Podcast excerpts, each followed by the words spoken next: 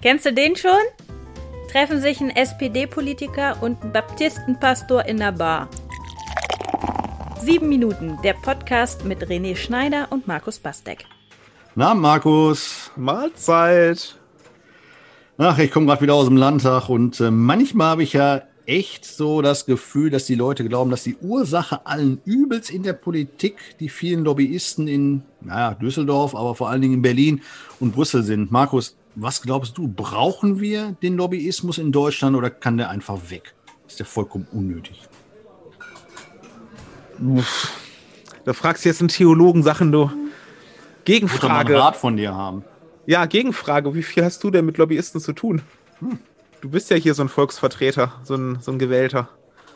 Ja, ich, ich glaube, dass man erstmal äh, aufräumen muss mit dem Vorurteil, dass da ähm, Menschen, also zumindest im, im Landtag, also ich weiß nicht, wie es in Berlin oder Brüssel ist, da kenne ich ja nur aus Erzählungen, aber in Düsseldorf muss man sich, glaube ich, von dieser Idee freimachen, dass da Leute mit schwarzen Aktenkoffern durch die äh, Landtage ziehen und äh, uns da willfährig machen wollen in irgendwelchen Entscheidungen. Also das Maximale, was ich da mal erlebt habe, war eine Einladung zu einem Frühstück. Da ging es um Fracking damals von einer Firma, die uns von diesen unfassbaren Vorteilen des Frackings überzeugen wollten.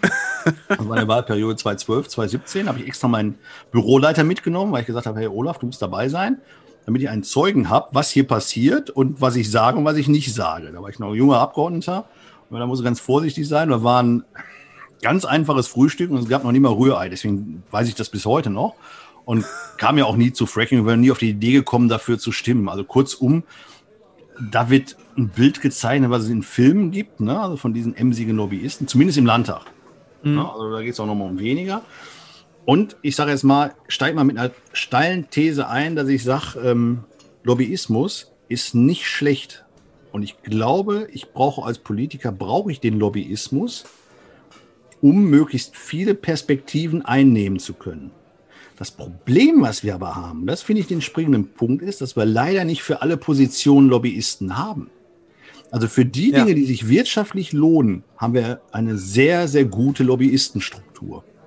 Aber mhm. für Themen, also frei nach Brecht, die im Dunkeln sieht man nicht, da kann man nichts verdienen. Da gibt es keinen, der den Lobbyisten oder die Lobbyisten bezahlt. Und die, die es ehrenamtlich machen, die haben bei weitem nicht die Möglichkeiten, wie dann eben die großen Firmen, die sich das richtig was kosten lassen. Das ist unser Problem. Wenn wir zu jedem Thema, zu allen Blickwinkeln Lobbyisten hätten, glaube ich persönlich, wäre es perfekt und müsste der Lobbyismus nicht weg. Aber das Problem ist, wenn du Lobbyisten nur für eine Blickrichtung hast und die mit einer doch sehr großen Überzeugungskraft eben auch äh, tätig werden. Das ist so ein bisschen das Problem. Und der, äh, und der Kern dieses Problems ist ja letztlich die Bezahlung. Ne? Also, dass wer ja. viel Geld in die Waagschale schmeißt, sich eben die Lobbyisten und Berater leisten kann, die dann ähm, äh, ja zu einer politischen Meinungsfindung irgendwie beitragen, der Regierenden. so. Hm. Ähm, und dann haben wir auf der anderen Seite NGOs, ne, die von Spendengeldern leben oder so und die dann auch versuchen, gerade in dem ganzen Bereich ähm, ähm, Umwelt, Natur, Klimaschutz und sowas, ja, da ähm, habe ich den Eindruck, super viel Geld schwimmt da nicht auf dieser Welle. Ja. Ja, aber es ist schon, schon einiges, schon einiges, ja, ja. Aber, ähm, aber auch nur, weil sie sich organisieren als NGOs und weil es eine gesellschaftliche Bewegung mittlerweile gibt, ne? Ähm, wo ich jetzt so, äh, was ich jetzt so krass fand, war in dem ersten Corona-Lockdown und auch in der Zeit danach, dass die, ähm, äh, dass die Politik sich nicht daran getraut hat, die Kirchen dicht zu machen. Ne? Das haben sie jetzt erst sehr spät ähm, und dann auch nicht so richtig durchgezogen. Ähm,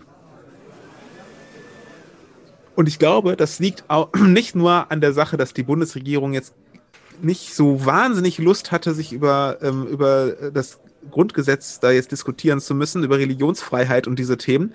Obwohl wir ja trotzdem auch im Lockdown, das sind ja Grundrechte eingeschränkt. Wir reden mhm. ja hier über das Grundgesetz, ja. Ähm, aber ich glaube, das war auch der Einfluss der großen Kirchen und da, da schwimmt auch viel Geld mit, ja. Also ich meine, wenn es so ist, ist das Bistum Köln ähm, der katholischen Kirche das reichste der Welt, meine ich so, ne?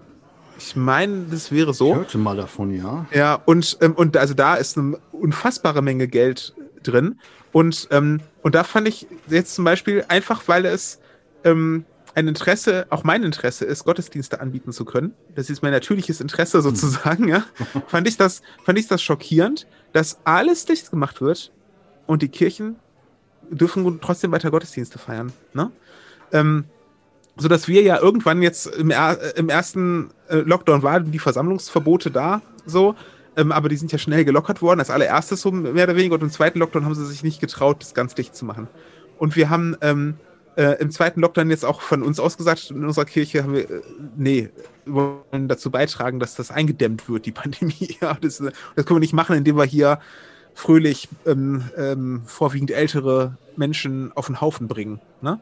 Ähm, nicht, dass wir jetzt da die großen Helden sind, sondern ich finde im Gegenteil, ähm, es ist eigentlich blöd, dass das eine Ortsgemeinde alles von selber entscheiden muss, weil ähm, da oben äh, auf den oberen Leitungsstrukturen da so ein Lobbyismus betrieben wird im Prinzip, ne? statt ja, einfach zu sagen. Du, glaubst du, Kirchenvertreter sind hingegangen, haben gesagt, äh, liebe Frau Merkel, liebe Frau Bundeskanzlerin und liebe Entscheidungsträger, ähm, denkt mal bitte dran, wir wollen offen halten? Also war das, ich meine, wie soll ich sagen, also ist ja das Wohl und Wehe der, der Kirchen hängt ja nicht davon ab, sonntags zu öffnen.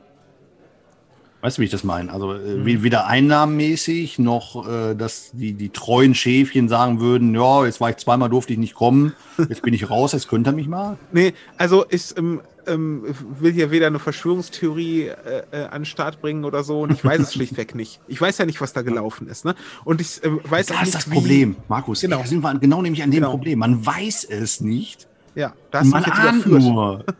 So. Du überführst mich hier gerade so. Weil es ist, ähm, ich, ähm, ich hatte, es war einfach mein Eindruck, dass die Entscheidungsfindung, wie sie war, dass die, den Kirchen so viel, für die Gottesdienste so viel Sonderrechte eingeräumt wurden, ähm, dass das nicht, sicherlich nicht ein Wissenschaftler vorgeschlagen hat. Ja? Hm. Sondern dass das, ähm, ähm, dass das der Einfluss von jemand anders sein muss. Und es kann sein, dass es der Einfluss der CDU war, die gesagt hat, wir sind die Christlich-Demokratische Union und so und wir wollen auch damit weiter Wahlkampf hm. machen und so und wir sorgen jetzt dafür, dass die Kirchen weiter öffnen dürfen oder so. Äh, das kann genauso gut sein, dass nicht ein Lobbyist am Start war, ne? Aber hm. äh, genauso entsteht ja, aber dadurch, dass es so intransparent ist, entsteht ja eben hm. genau dieser Graubereich, in dem man sich fragt, wie sind die zu dieser Entscheidung gekommen? Weil die das ist im Interesse von diesem und jenem hm. und so, ne? Und dann kann das nur Lobbyismus gewesen sein. Und da sind wir ja, beim Transparenzregister und das, ganz genau. das Thema fürs zweite Bier, glaube ich, war das erste Punkt jetzt hier gerade. Aber man kann das vielleicht auf jeden Fall so sagen, dass es, ähm, ähm, dass es transparent besser wäre und dass, wenn Geld eine geringere Rolle spielen würde bei dem Ganzen, wäre es hm. wahrscheinlich auch nochmal gut. ja, aber okay, du hast schon recht. Dann, dann müssen wir um das zu besprechen, muss man eins getrunken haben. So, ich bin jetzt für Transparenz auf dem Bierdeckel. Die ersten beiden gehen auf mich hier. Oh, nice. Wir treffen uns. Und die wieder. zweiten auf dich. oh nein. Prost. Prost. Sieben Minuten, der Podcast mit René Schneider und Markus Bastek.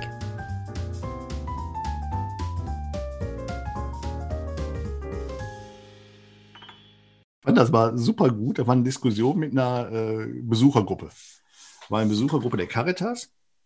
Und wir waren, ich weiß gar nicht warum, relativ schnell. Du hast eine Stunde, also die laufen einmal durch den Landtag und dann wird alles Mögliche sich angeguckt und am Ende gibt es eine Diskussion mit dem Abgeordneten jeweils. Und äh, dann war die Diskussion, die waren relativ zurückhaltend, relativ, also vergleichsweise konfrontativ und relativ schnell waren wir bei dem Thema Lobbyismus und dass das quasi Quell allen Übels ist. Ne? Also das müsste abgeschafft werden, ein Transparenzregister mhm. und und und. Ich habe es ähnlich äh, auch meine Position so dargestellt, äh, wie, wie ich es jetzt gerade im, im Podcast auch gemacht habe.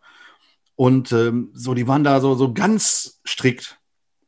Und lustigerweise hatte ich auf dem Weg in den Sitzungssaal den Herrn Kessmann getroffen, also den Diözesan Caritas-Direktor. Ja. Der da unterwegs war, um Gespräche zu führen, natürlich mit den einzelnen ja. Fraktionen.